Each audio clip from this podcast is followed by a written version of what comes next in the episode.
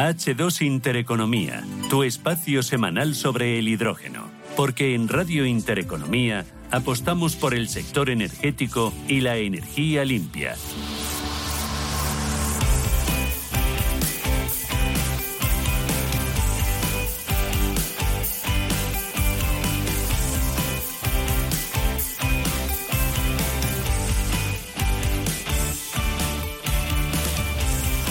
Hola, ¿qué tal están? Bienvenidos a H2 Intereconomía, el único programa de la radio española dedicado exclusivamente al hidrógeno. Programa número 40, 40 ya, entramos en la recta final. Solo nos quedan tres episodios de esta temporada. Hoy vamos a tener como protagonista al Club Español de la Energía, que ha celebrado una jornada sobre los usos y el impacto del hidrógeno renovable en el sistema energético. Vamos a hablar sobre este asunto y sobre las necesidades que tienen los sistemas energéticos para lograr una alta penetración del hidrógeno y los pasos que hay que dar para ello. Todo esto lo vamos a abordar con Arcadio Gutiérrez, el director general Club, del Club Español de la Energía. También analizaremos el papel del hidrógeno en la descarbonización y es que según un informe que se ha publicado esta semana, este proceso está siendo demasiado lento si se quiere cumplir con todos los objetivos del Acuerdo de París. Por último, vamos a mirar también a una compañía francesa, a Engie, porque dicen que el hidrógeno se está convirtiendo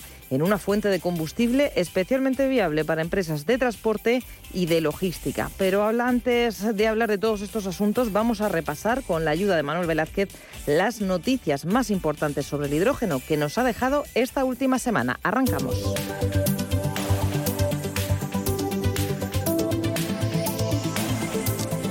Iberdrola Iberdrola y Ebram firman una alianza para el repostaje de hidrógeno en la hidrogenera de la zona franca de Barcelona. La empresa catalana de ingeniería se convierte en el primer cliente privado que hace uso del combustible renovable generado por Iberdrola en Barcelona. Según la energética, eso supone un importante avance para el desarrollo de la utilización del hidrógeno verde para lograr una movilidad más sostenible.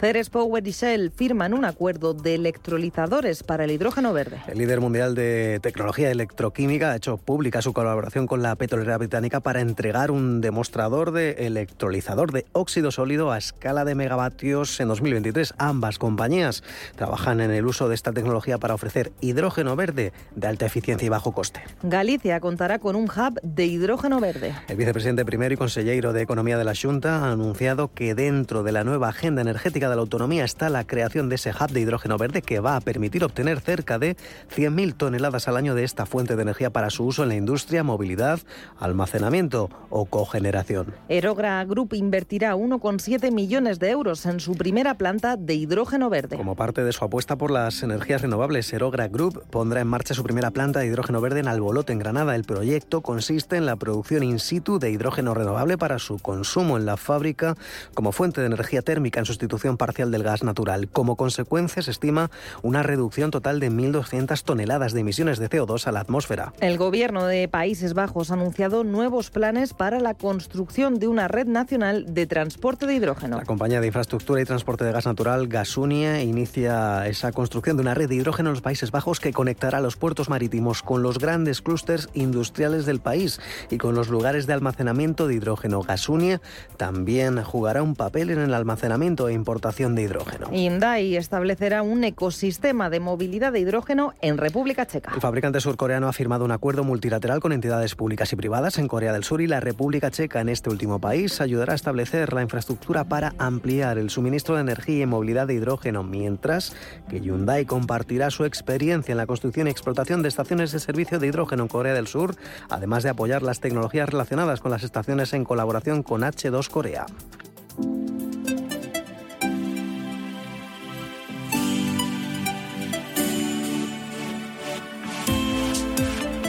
H2 Intereconomía, tu espacio semanal sobre el hidrógeno. Porque en Radio Intereconomía apostamos por el sector energético y la energía limpia.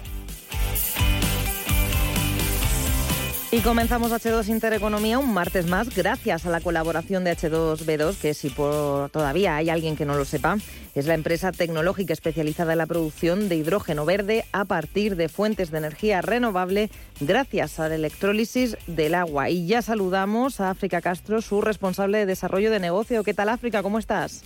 Buenos días, Paloma. ¿Cómo te quedan ya poco para las vacaciones? Sí, pero es la recta final, es el mes de julio. Ya sabes que esto es como los exámenes finales. Sí, sí, queda, queda lo mejor. Lo mejor está por llegar en estos tres últimos programas de H2 Intereconomía. Intereconomía. Si te parece, vamos a meternos de lleno con nuestro invitado de hoy. Y es que, como ya hemos avanzado en la entrada, el pasado día 28 de junio, el Club Español de la Energía celebraba una jornada sobre el hidrógeno renovable y sus usos y el impacto en el sistema energético. Se habló de regulación de tecnología, de economía y vamos a hablar todos estos asuntos con Arcadio Gutiérrez, director general de Enel Club, el Club Español de la Energía. Don Arcadio, ¿qué tal? Buenos días. Buenos días, buenos días, Paloma. Bueno, estar aquí. contamos con usted hace unos meses en nuestro programa con nuestro compañero Rubén Gil, pero para recordar a todos los que nos escuchan, cuéntenos qué es Enel Club, cuándo y por qué nace y cuál es su objetivo.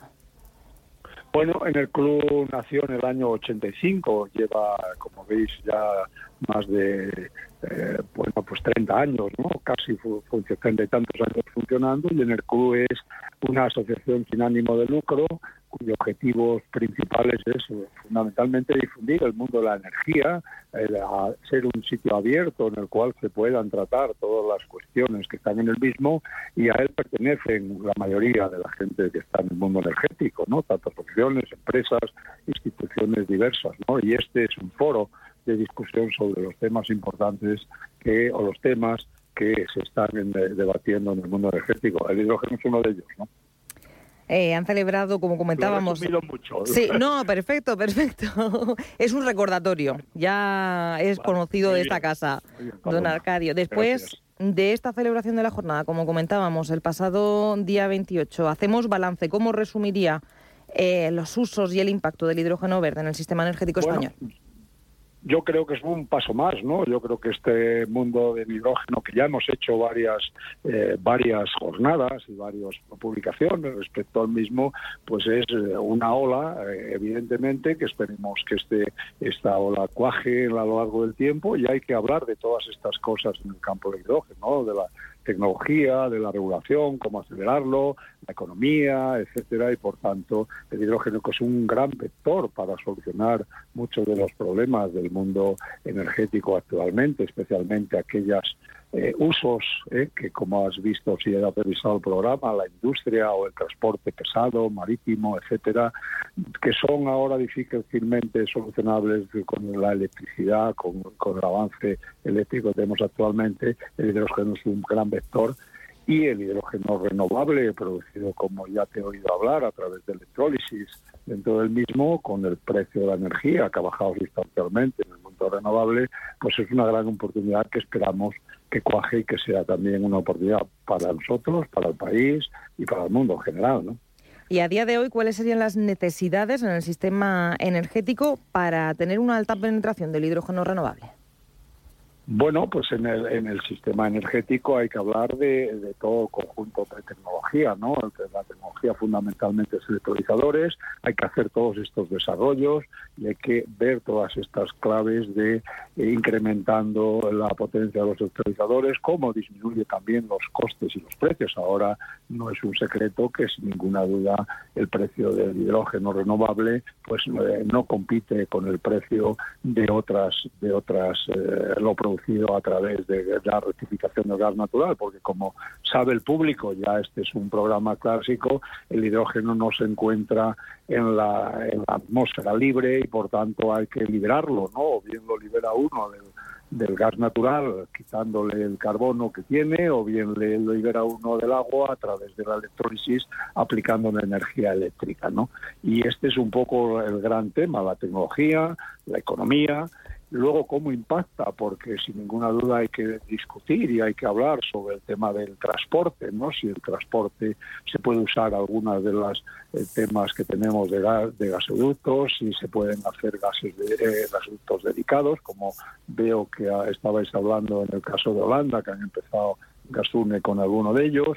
También ya estáis tratando en estos programas que estáis haciendo sobre los valles de hidrógeno o bien hacerlo descentralizado y también, oye, cómo la demanda, ¿no? Cómo la demanda. Ahora mismo España tiene una demanda alrededor de 500.000 toneladas, pero en el futuro todas las previsiones que se hacen es que se aumente sustancialmente y también que podamos ser un país exportador por las condiciones que tenemos de energía renovable, ¿eh? que debe ser una energía limpia y por tanto a un precio asequible y por las condiciones en general del el, tejido industrial, ¿no? que es bastante eh, y puede ser muy aplicable y podemos crear una cadena de suministro muy importante. ¿no? Creo que es una buena oportunidad y, y yo creo que este es un tema que sobre todo acelerar que estos procesos que llevan tiempo y que no son unos temas eh, relativamente sencillos, pues vayan acelerándose y estas jornadas contribuyen a esa difusión igual que vosotros, ¿no? Como difusores de este nuevo programa de hidrógeno. Hmm, quería preguntarle también, don Arcadio, en cuanto al sector industrial, teniendo en cuenta que el uso del hidrógeno sigue dominado por el refino y por la industria química, a partir de ahora, ¿cuáles son los pasos que se deben dar para la implementación pues y qué nuevos usos se puede dar a este vector? Mira, aquí hay cuatro o cinco sectores importantísimos que son en emisiones mundiales los grandes sectores de, de emisiones, ¿no? Por ejemplo, el acero, por ejemplo, el, cemento, que en el mundo es entre el 5 y 7% de las emisiones de CO2. Eso quiere decir que casi es casi la Unión Europea, ¿no? La, emisión de todo el cemento que se produce en el mundo. Por ejemplo, los fertilizantes. Ahora estamos viendo el gran uso, ¿no? Que utiliza hidrógeno para hacer fertilizantes. Por ejemplo, la química, donde tú has dicho es uno de los temas donde hay.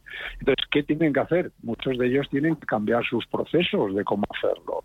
Eh, ahora mismo, por ejemplo, el acero que utiliza, utiliza ¿no? el famoso coque histórico derivado del carbón, para hacer esos grandes procesos que están a muy alta temperatura y que tienen un combustible que necesita tener una densidad muy alta. El hidrógeno es tres veces mayor, por ejemplo, que el gas, ¿no? la, energía que tiene por kilo, pero no es así como tiene muy, una densidad muy baja, es muy, es muy distinto. ¿no?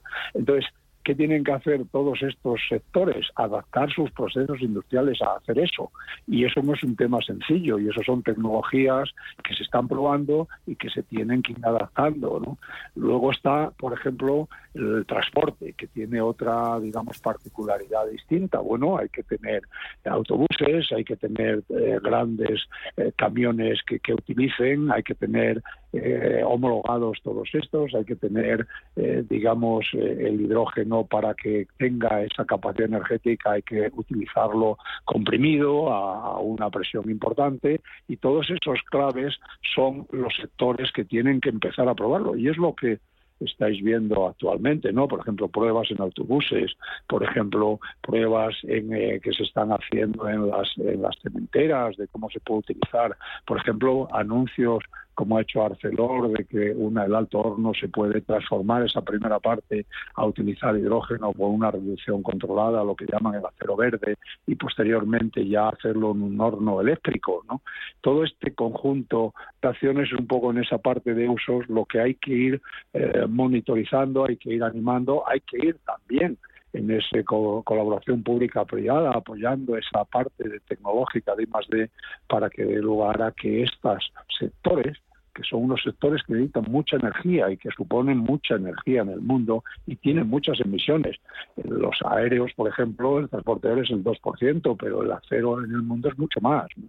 Eh, y fíjese usted, ¿no? Fíjate, Paloma, lo que es, ¿no? Y eso es un poco lo que se está tratando y se está impulsando.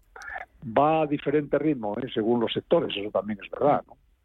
Pues le cedemos el turno a África. Hay que ir, tratándolo, ¿no? Hay que ir tratándolo. Claro, claro, paso a paso, queda mucho camino por delante África. Bueno, pero hay que intentar... ah, le estás preguntando a África, ¿no? No, no, porque África, para cederle también el turno a ella... Bueno, sabe, ella sabe bien, ¿no? Lo que es esto, que acabo yo de decir, ¿no? Arcadio, precisamente, o sea, estabas hablando transporte y sé que pues habéis tenido Airbus, habéis tenido Navanti, habéis tenido diferentes ponencias, ¿no? Eh, a ver, y como dices tú, ya venimos hablando de esto, pero ¿qué cosas nuevas ves o como diciendo cuáles son nuestros deberes de aquí fin de año? ¿Del sector o, de...? Yo creo que los deberes que están haciendo es haciendo estas pruebas que están empezando a hacer, ¿no? O sea, Navantia está haciendo pruebas con varias varias historias. Yo creo que el, esquema naval tiene unos requisitos que le están también incluyendo comercio de emisiones y lo que tienen que empezar es hacer pruebas, igual que hicieron con los GNL, no lo han hecho en algunos casos y hacer más pruebas. Pues no es sencillo acometer, por ejemplo, en un motor de reacción cómo se introduce el hidrógeno conjunto como combustible eh, sintético. Eh, no es sencillo los temas tecnológicos en esto, como bien sabes, África, tú estás en esto, ¿no?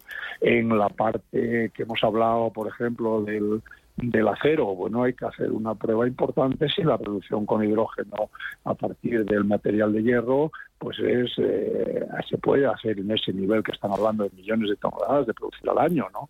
En el cemento, por ejemplo, ya están haciendo pruebas. Yo he visto que Cemex está haciendo algunas pruebas en este campo de utilizar como combustible junto con otros eh, combustibles importantes, sustituyendo o bien a, carbón o bien algunos otros combustibles. Pero hay que probar que funcione y que y, que, y cómo los materiales que tiene se comportan y cómo lo que hay.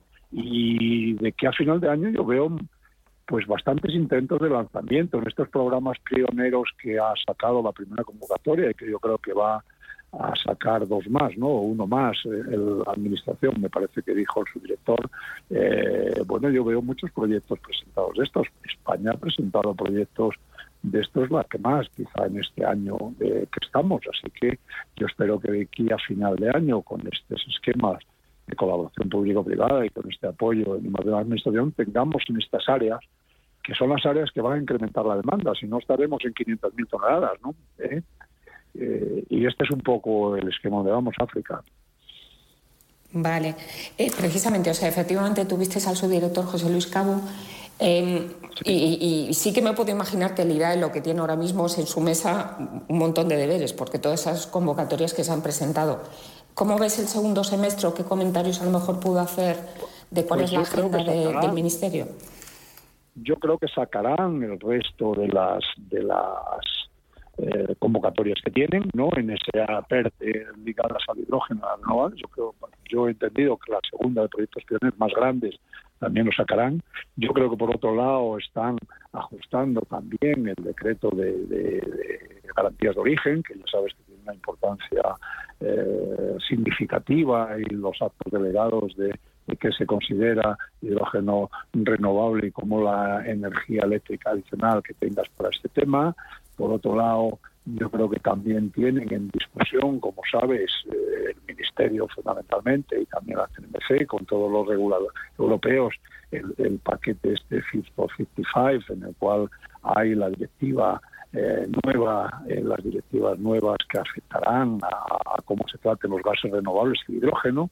O sea que tienen bastante trabajo y ellos lo saben, ¿no? Para, para hacer, aparte de resolver y de todas estas cosas, las cosas que vienen de atrás, ¿no?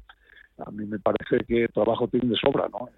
con estas tres cosas que he dicho yo, suficiente, porque parece que el año que viene, claramente, no sé si será antes de la presidencia española, la parte de gases renovables, dentro de los cuales va incluido el hidrógeno y la red posible europea dentro del mismo, va a quedar aprobada esa directiva el año que viene, que esa directiva, según casi seguro, tendrá que modificar la ley de hidrocarburos y, por tanto, dar todas estas eh, cartas de naturaleza a todo este mundo. ¿no?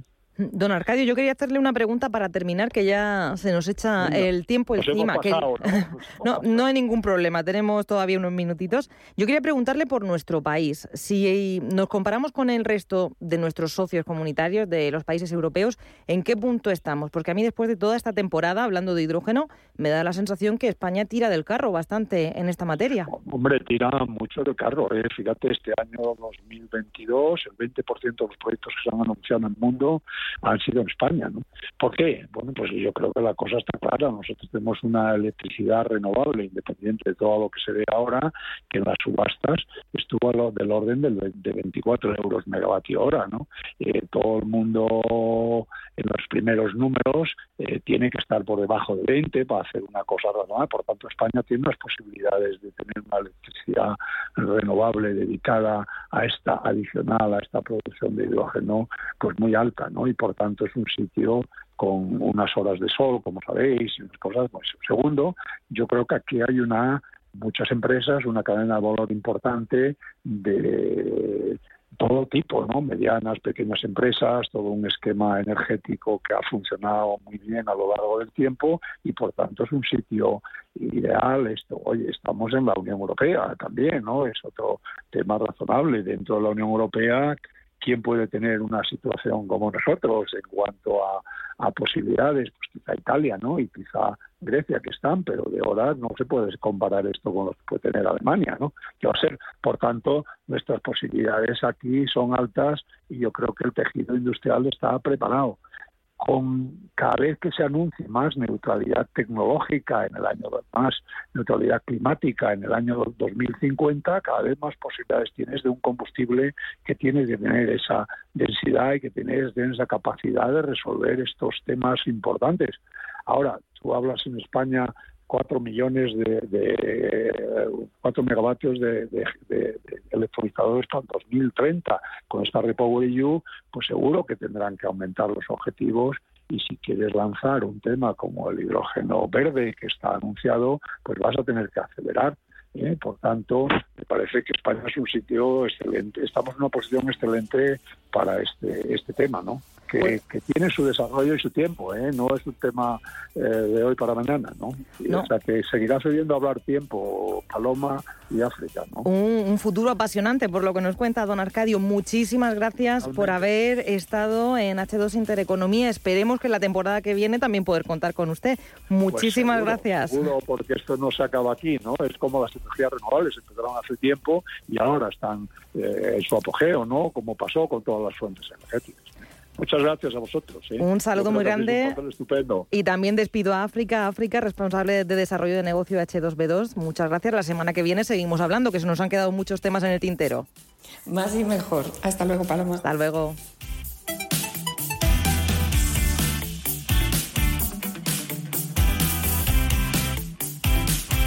H2 Intereconomía, tu espacio semanal sobre el hidrógeno. Porque en Radio Intereconomía apostamos por el sector energético y la energía limpia